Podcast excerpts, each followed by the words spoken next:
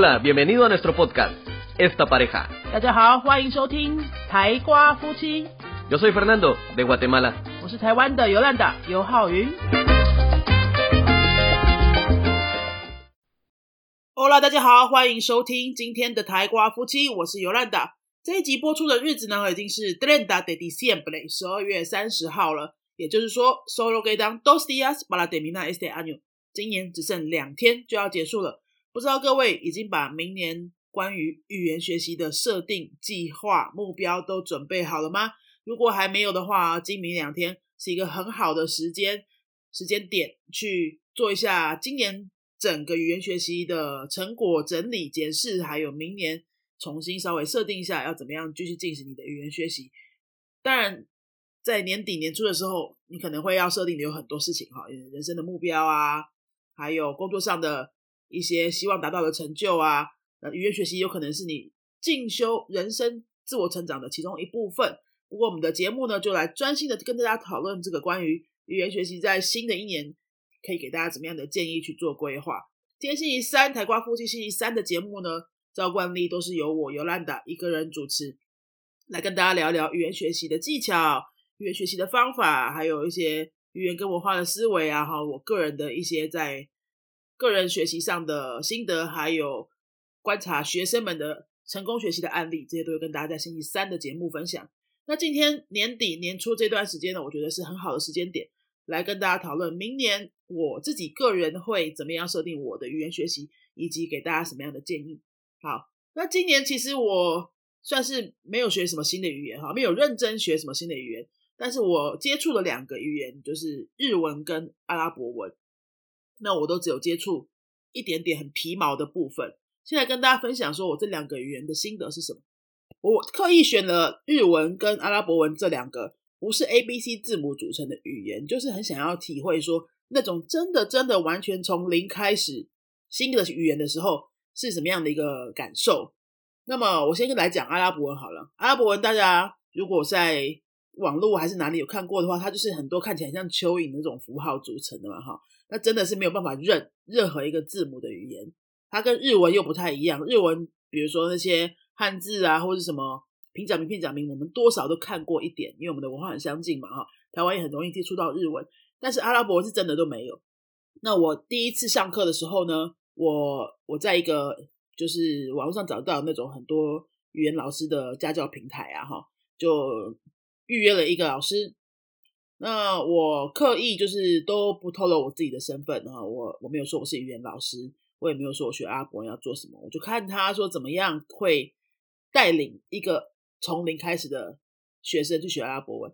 那么第一天很自然的哈，没有意外的，这个老师就是用很传统的方式在网络上请我跟着他念每一个字母，每一个阿拉伯文字母。我跟大家讲，念了十分钟我就受不了了。因为每个看着一样啊，真的是认不出来啊！你跟我讲这个奇形怪状的一个符号的声音是长什么样子，然后叫跟我讲了十个之后，我已经全部都忘记了哈。所以他如果说没有一个系统性让你呃现场就记起来的方法，他只是这样子叫你跟着念的话，这样子真的是嗯一个是无效的学习。然后我很痛苦的撑完第一堂课之后呢，我问这个老师说，我用英文问他。可不可以用那种不需要阅读字母的方法教我？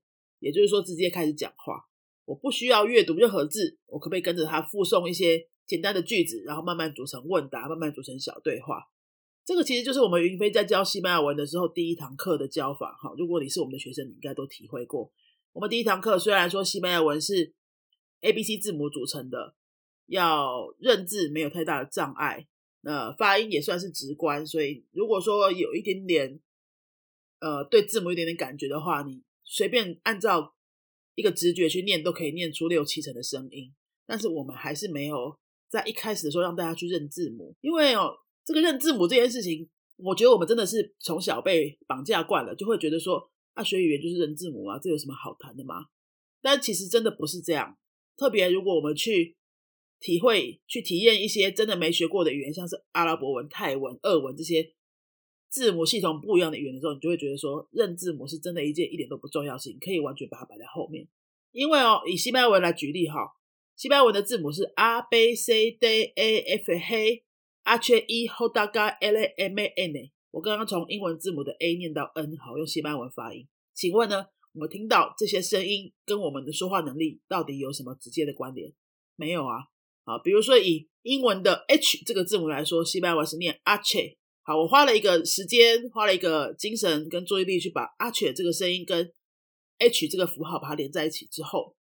我在说话的时候，什么时候我会讲到阿雀这个声音？完全不会，阿雀根本不发音。大家如果听过西班牙文的 hello 叫做 hola，它的拼法是 h o l a，h 是不发音的。那我们在念这个西班牙文字的时候，我们的发音是 hola，好，h 不发音。可是 h 这个字母本身念阿雀，我们不会去讲阿切欧啦对吧？所以我们把这个阿切的声音背起来之后，对我们口语有什么帮助？帮助是零。你会觉得说啊，那你刚刚举的例子是阿切这个本来就不发音的字啊，这是一个特例啊，哈。那我再举一个别的字好了哈，比如说英文的 J，英文的 J 这个字母在西班牙文是念 Hoda，Hoda。那在西班牙文有什么字是有 Hoda 这个字母的呢？比如说果汁好了哈，果汁是 Hugo，在拉丁美洲的说法是 Hugo，J U G O，Hoda O。黑啊，那 J U G O 是念 Hugo，但是 J 怎么念呢？这个字母本身念 Hoda，Hugo 里面有没有 Hoda 这个声音呢？没有，所以呢，我请学生把 J 这个字母的符号跟 Hoda 这个声音连在一起之后呢，他好不容易把它背起来了。他看到 J 会讲 Hoda，但是他念到呼狗的时候有没有 Hoda？没有啊，他又变成要去记另外一个声音是呼狗所以这对初学者来说是很干扰的事情。你要他记字母，他好不容易记起来之后呢，他变成在念单字的时候又是另外一个声音。如果说你现在已经是有程度的哈，你可能在 A one、A two 这种程度的，你会觉得啊，这个也没有什么啊，因为这个不会很难吧哈。那是因为你已经会了，你已经过了那个阶段了。但是在零起点的人哈，第一天接触这么新的语言的时候，你叫他记这么多事情，真的是会让他很挫折的。呃，好，我们现在再转回来我的阿拉伯文，就是这个感觉。大家要想说那些奇形怪状的符号哦，是真的都没看过的。我变成要记它的形状，我要记它的声音，然后它在一个单字里面又是长得不一样的声音，这是真的没有办法的。呃，我觉得这样的传统教学的模式呢，这一定要被改变哈，一定要有更多老师去有意识到这件事情，就是字母真的不需要第一天上课的时候教。第一天上课的时候，我们要做的是用一些有系统的方法哈，已经。设计过的模组，让学生去好好的，呃，跟着老师反复代换，组成一些短的句子，再从短句子组成一些小对话，再从小对话组成一个稍微有段落的对话。那个这个对第一天上课学生就已经很有成就感了，真的不需要一开始就让学生去背一些字母。好，呃，我跟这个阿拉伯老师沟通之后呢，他，诶，他其实他有 get 到我的意思哦。第二次我们约上课的时候呢，他就准备了一些像是什么啊，你好吗？哈，我叫什么名字？我是台湾人，我是西班牙老师这些的句子，他还是有写给我，但我都没有看了哈，我就自己把它变成我可以记录下来的声音，我就跟着他反复，我照着他的去模仿，慢慢组成小对话。哎，我就在第一个小时结束之后呢，我可以跟他做一个像这样子的阿拉伯文对话，就是你叫什么名字？我叫叉叉叉。你是哪里人？我是台湾人。你是做什么工作的？我是西班牙文老师。你好吗？我不，我我很好哈。你你那你好吗？你呢？这样子的对话全部都可以用阿拉伯文把它讲出来。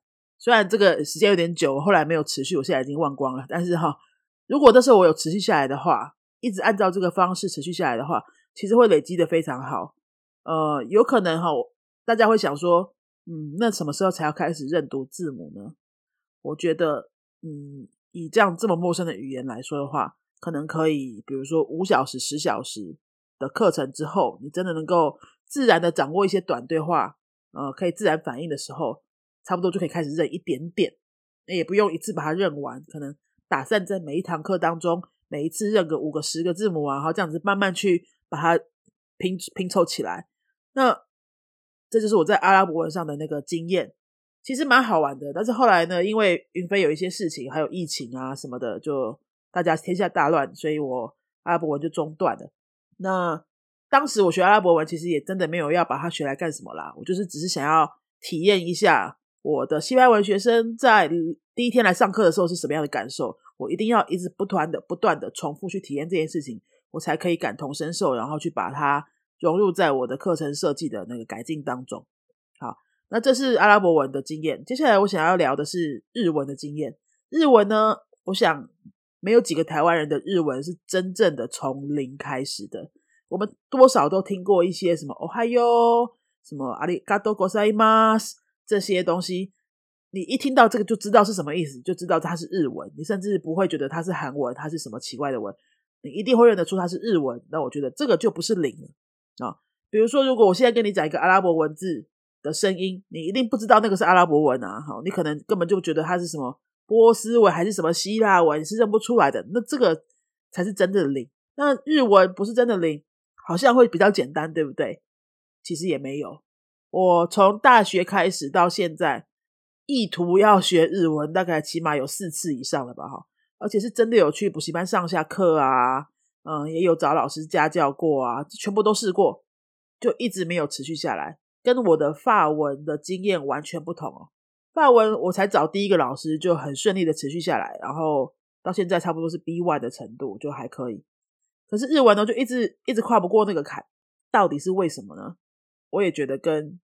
一开始的那个零的教学很有关系。在我以前还没有对语言学习这么有意识的时候，就是我教语言的经验也还没有这么多年哈，也还没有自己写教材这些的，没有意识的时候，我通常就是跟大家一样，就跟着老师说要干嘛就干嘛嘛。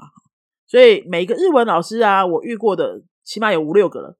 第一堂课，甚至是前六堂课，没有意外的，全部都是在教你背五十音。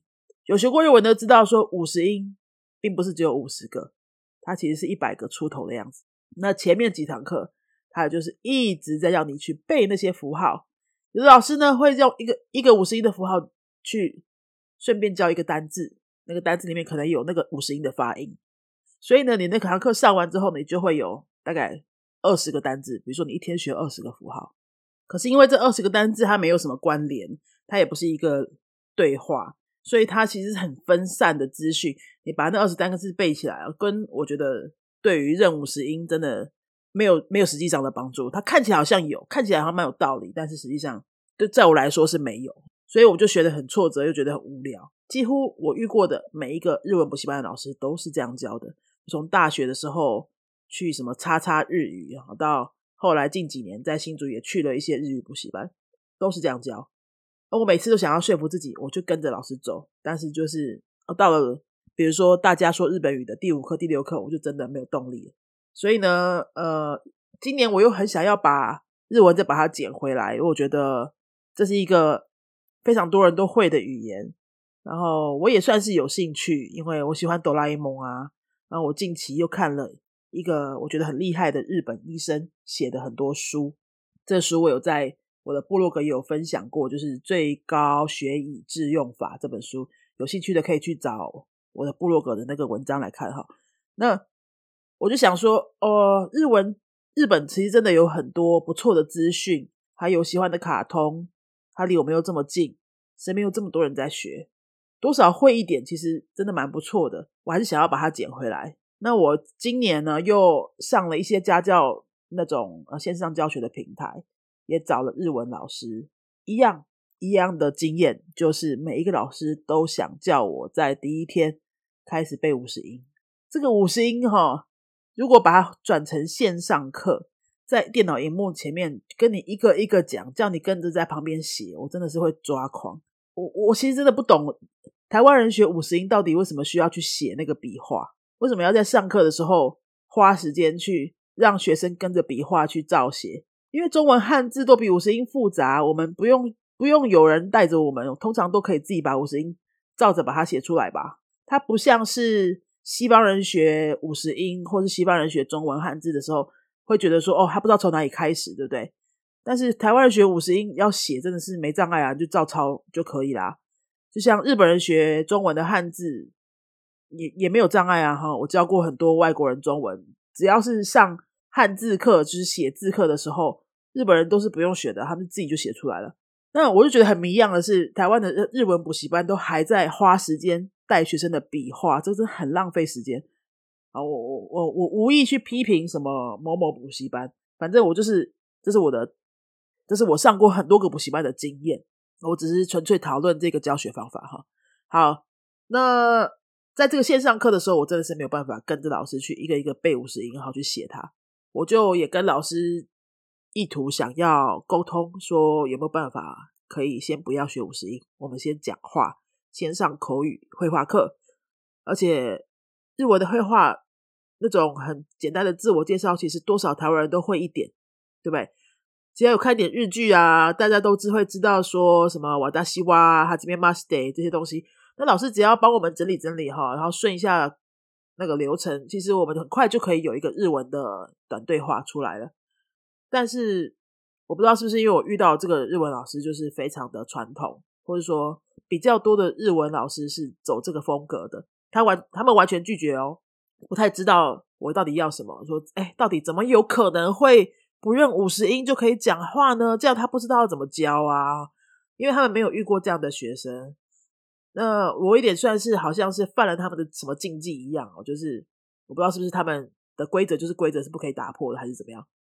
反正呢，就是没有没有找到一个愿意这样教我的日文老师，甚至还有日文老师就是有意无意的酸酸我说，好像我不懂啦哈，就是说，呃，你没有学日文五十音，你是没有资格来学这样子的句型跟对话的。我我真的不知道什么叫做资格。那反正我就是放弃跟这样的老师沟通了，我就后来自己也写了一篇部落格去谈，说是不是一定要从五十音或是从字母开始学语言这件事情。这篇部落格我今天也可以放在这个 podcast 的说明栏里面。总之呢，我这篇部落格 po 出来之后，就吸引到了一个日文老师，他自己来跟我提案，他从部落格留言，从 email，从粉丝页就一直写给我说，他可以用我喜欢的方式教我。啊，就是从完全绘画开始，哎，我觉得很新鲜哦。我就目前跟这个老师上了三堂课，我还在观察哦。我现在觉得前三堂课的效果，我觉得还可以，就是真的都来对话。那呃，我可能再长期观察一下，再跟大家分享我的心得。分享完这么多，我今年尝试日文跟阿拉伯文的过程跟体验之后呢，不知道对于各位明年设定自己学一个新的语言的。方法跟目标有没有什么灵感呢？如果呢，你是要打算尝试一个完全没有学过的新语言哈，或者说你可能刚好就是要学西班牙文，你从来都还没有学过，要从零开始。不管你会不会跟我们一起学习，或者你会用什么其他的方法学习，我都很希望说，我刚刚前面分享的这两段日文跟阿拉伯文的经验，可以对你有一些帮助。如果你要学的是一个全新的语言，我诚心建议你不要从字母开始，你要从说话开始。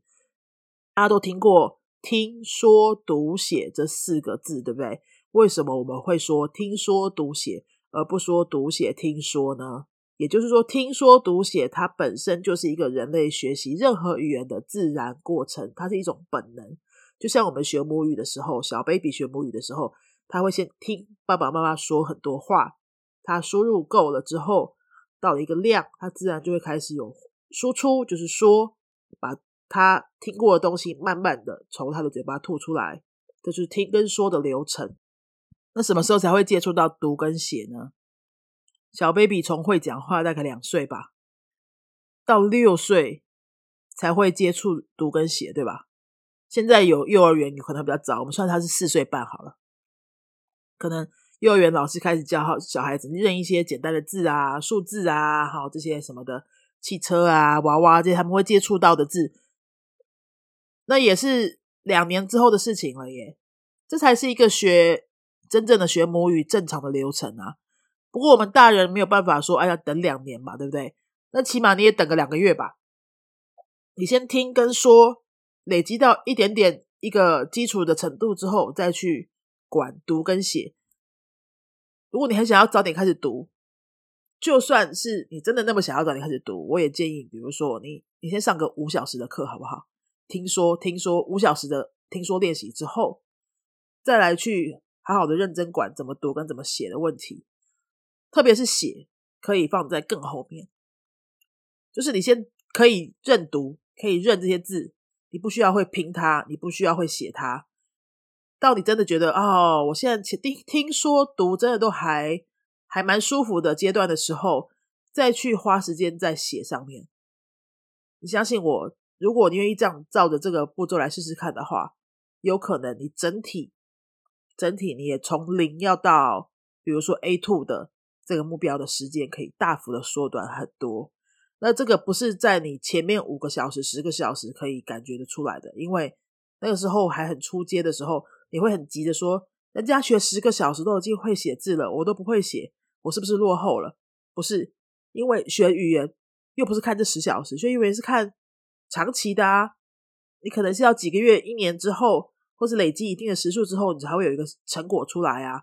那个是一个长期的过程啊。前面十小时没有什么好比较的哈，我们要看的是长期。好，好，那么分享完我的两段经验跟一些观念的建立之后呢？我想要最后来给大家明年学，不管学什么语言的一个呃建议，大家可以参考看看。如果明年你想要把已经会的语言再弄到一个比较好的程度，或者说想要接触一个新的语言，我建议大家呢要做三件事。第一个是你要设定好每天的十五分钟到底是放在什么位置上，也就是说，你每天是早上。起床后的十五分钟，还是呃午休的十五分钟，还是比如说呃晚上晚餐后的十五分钟，或是你如果有养宠物要遛狗的话，是不是遛狗的那十五分钟？你固定好那个十五分钟非常重要，你一定要把这个十五分钟和你原本就会进行的生活习惯绑在一起。你每天一定会起床，对不对？废话嘛，哈！如果你已经设定好是起床后的一下床的那瞬间的十五分钟，你一下床后的第一件事情就是手机打开那个语言的某一个音档，开始听它。那这件事情你就会比较有极高的几率是每天都会去做。如果你没有跟任何一个事情绑在一起的话，哈，你只是说我每天都要有十五分钟，那你就会从早上拖到中午。从周五再拖到下班后，下班再拖到晚上回家后，晚上回家后就先追一个剧，或是先干嘛一下之后呢，就想说反正我睡前会完成它，那就永远都不会完成。所以请大家先设定，只要十五分钟就好了。为什么是十五分钟呢？因为呃，我我听过一个讲师说的一个理论，就是说人的专注程度十五分钟是最高效的。那我觉得十五分钟。也是一个很很刚好的长度，你不会觉得它太久，你不会很难抽出一个十五分钟啊，你随便划手机就十五分钟了，对不对？好，所以你，请你赶快设定好，说，哎，从一月一号开始，我到底要把什么我生活当中每天一定会做的一件事情跟这个十五分钟绑在一起？它可以是晚餐后，它可以是遛狗的时间，它可以是早餐。同时，好一边吃一边听，或是你通勤的时间就是那十五分钟。像我自己的十五分钟的话，就会是遛狗时间，因为我每天一定会遛狗嘛。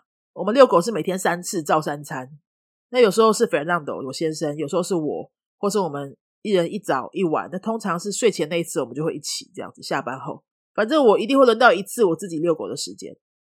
那那个时间呢，就是我。一定会拿耳机戴着，一边遛狗一边听一个什么外语的东西的时间，有时候就超过十五分钟了。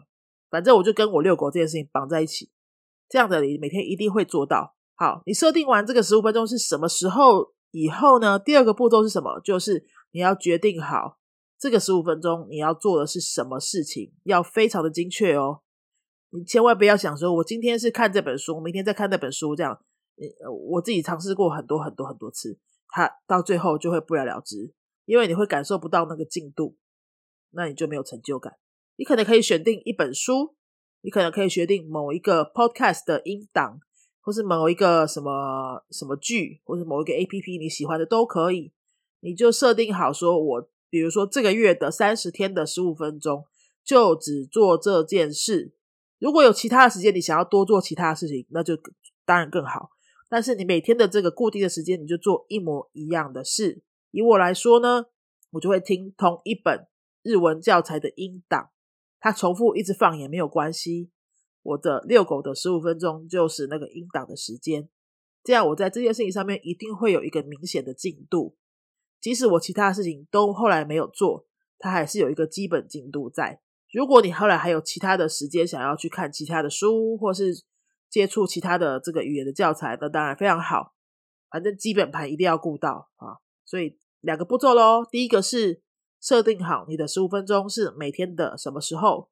第二个步骤是设定好你要做哪件事，选定一本书、一个教材、一个影片，什么都可以哈，把它写下来哦，一定要把它写下来。第三，第三是什么呢？是这件事情你要怎么让大家知道？也就是说，你要把它公开出来。比如说，每天你做完呃这个十五分钟的练习题，好了，假设你的十五分钟是想要做一本练习题，因为你今年想要考试，你愿不愿意把？每天做完的那个小成果，把它公开出来，可能 PO 在你的 IG、你的脸书，说：“哎，这是我今天做的题目哦。”一张照片，可能就这样。或说：“哎，西班牙文挑战三十天，Dia Uno，第一天是你今天听的那个音档的截图，这样都可以。你只要有公开，就有人会注意。只要有人注意，你就觉得你有承诺感。你有承诺感，你就会觉得。哦，我这件事情一定要继续推进，你就比较不会中断，而且可能会在脸书上、在 IG 上，很多人给你留言说：“哇哦，哦，你很你很有毅力耶！”：“哇，看起来好有趣，什么会有一些回馈，那你就会有一些正正回馈、正反馈之后，你就更有动力持续下去，就会比较容易成功。这个我自己也试过，是真的很有效。我常常也会中断一些我本来想要做事情。我其实也没有大家想的这么有毅力。像两年前，我有尝试过俄罗斯文，我那时候就会每天剖俄罗斯文从零开始的二十小时，我每天都会剖我的当天的进度，或是我练习说话成果的自己录的影片。反正没有人看得懂，我也没差哈，我就剖上去说，反正这是第第一天，这是第五天，这是第八天，这样子，这样真的就会比较容易成功，而且。你可以很明显的从零看到你每天的进步幅度在哪里。好，以上就是三个步骤分享给大家。我们总结一下：第一是你要设定好每天的十五分钟要跟什么你的原本的习惯绑在一起，这是习惯养成。第二呢，你要设定好每天要做的那一件事是什么事，最好它是一样的事，这样你在做的时候你不需要花太多时间去决定我今天要看哪一本书，我今天要听哪个音档，我今天是不是要来追别的影片。你很清楚就知道，你就只有那一件事，你不会浪费时间去犹豫，而且这件事情的进度会非常明显，因为你是同一件事。第三呢，请你把它公开公诸于世，造成一个承诺感，哈，然后让你的身边的好朋友来帮你，来推动你一起把它完成。如果这件事情你可以持续一月份的第一个月三十天，你就比较有机会。整年都可以持续下去。我相信呢，你学习外语能够达成你设定目标的成功几率也会高出很多。好，这就是我们今天想要跟大家分享的，在二零二一年学习外语的方法，还有目标设定的建议。祝福各位今年跨年都很愉快，然后明年想要完成的事情都可以顺利达成。特别是在学习外语的部分，希望每个人都有机会能够体会。学习外语的乐趣。Espero que todos puedan disfrutar el aprendizaje de idioma y que convierta el aprendizaje de idioma en tu felicidad. Feliz año nuevo！我是尤兰达。如果喜欢我们的节目，请记得去给我们五颗星哦。我们是云飞语言文化的老师，台瓜夫妻。我们下次再见喽！Feliz año nuevo！新年快乐 ！te ha gustado nuestro podcast, regálanos 5 estrellas y un comentario. 如果你喜欢我们的节目的话呢，请到评论的地方给我们一个五颗星的评论，或是留言给我们。Recuerda que puedes seguirnos en nuestras redes sociales, Facebook y YouTube. 也提醒大家可以到脸书搜寻我们的云飞粉丝页，或是到 YouTube 搜寻我们的云飞语言的 教学频道，有很多西班牙语的教学影片哦。Nosotros somos la Escuela de Idiomas Yunfei y este canal es Esta Pareja. 我们是新竹的多国语言教室，云飞台瓜夫妻。Adiós。拜拜。